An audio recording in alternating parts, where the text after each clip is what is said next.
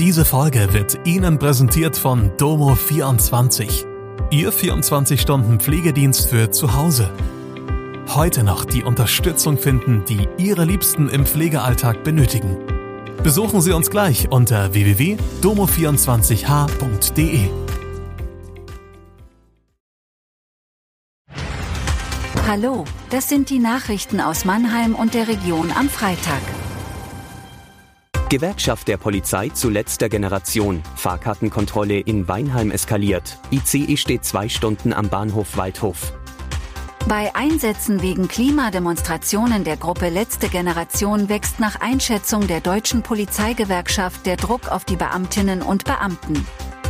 Derzeit sorgt ein Fall aus Mannheim für Aufsehen, wo eine Polizistin einer festgeklebten Aktivistin Öl, das zum Lösen des Klebstoffs genutzt wird, über den Hinterkopf gegossen haben soll.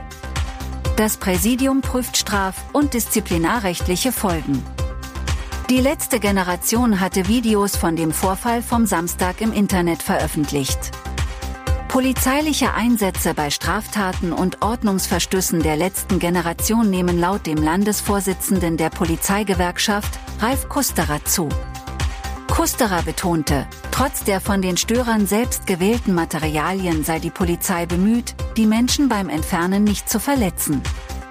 Aus seiner Sicht verletzen die Menschen täglich die Menschenwürde der eingesetzten Polizeikräfte, die bei brütender Hitze fanatische Rechtsbrecher von der Straße holen müssen. Eine Bewertung des Sachverhalts in Mannheim anhand des Videos sei schwierig, erklärte Kusterer.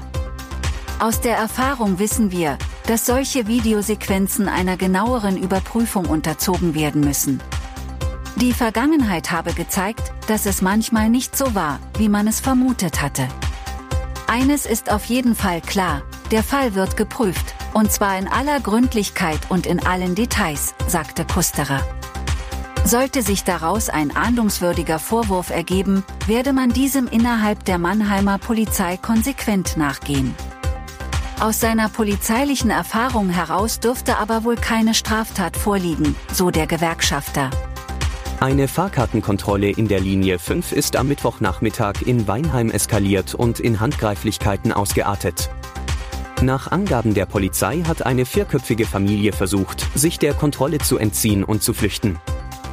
Die Mitarbeiter der RNV konnten den 17-jährigen Sohn der Familie festhalten. Dabei stieß der Jugendliche mit seinem Ellenbogen gegen das Ohr einer 49-jährigen Mitarbeiterin, wodurch sie zu Boden fiel und kurzzeitig das Bewusstsein verlor. Der Vater der Familie wurde von einem 29-jährigen Mitarbeiter festgehalten, als er versuchte, sich zu entfernen. Daraufhin nahm der 17-jährige den Mitarbeiter in den Schwitzkasten. Die Mitarbeiterin, die inzwischen wieder bei Bewusstsein war, wurde auch noch von der Mutter bedroht. Die Fahrausweisprüfer haben sich daraufhin in medizinische Behandlung begeben. Das Polizeirevier Weinheim hat die Ermittlungen wegen Erschleichen von Leistung sowie Körperverletzung aufgenommen. Zeugen werden gebeten, sich unter der Telefonnummer 06201 10030 zu melden. Ein ICE ist am Donnerstagmorgen in Mannheim vermutlich mit im Gleis liegenden Arbeitsgeräten zum Schweißen kollidiert. Die Bahnstrecke zwischen den Bahnhöfen Nutzenberg und Waldhof war daraufhin für rund zwei Stunden gesperrt. Der Zug ist bei dem Aufprall beschädigt worden, die Höhe des Schadens wird noch ermittelt.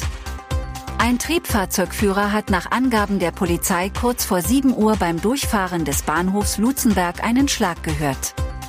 Weil ein Zusammenstoß mit einer Person nicht ausgeschlossen werden konnte, ist die Strecke sofort in beide Richtungen gesperrt worden. Der ICE blieb am Bahnhof Waldhof stehen. Eine Suche im betroffenen Streckenabschnitt, auch mit Hubschrauber, hat nicht zum Auffinden einer Person geführt. Dafür hat sich im Gleisbereich Arbeitsmaterial befunden. Zurzeit gehen die Beamten davon aus, dass der Zug damit kollidiert ist. Die Reisenden sind den Angaben nach mit Straßenbahnen zum Mannheimer Hauptbahnhof gebracht worden. Um 9 Uhr und 10 Minuten war die Strecke wieder frei. Die Bundespolizeiinspektion hat die Ermittlungen wegen des gefährlichen Eingriffs gegen Unbekannt aufgenommen. Ob das Material möglicherweise dort platziert worden war, ist noch unklar. In diese Richtung wird auch ermittelt, wie es hieß. Nicht vollständig geklärt ist bisher, ob sich in der Nähe eine Baustelle befand, wo die Geräte herstammen könnten. Der Bad Dürkheimer Wurstmarkt startet morgen in seine 607. Auflage. Bis zum Abschluss mit großem Feuerwerk am 18. September öffnen die Veranstalter an insgesamt neun Tagen ab 11 Uhr ihre Tore für die Besucherinnen und Besucher.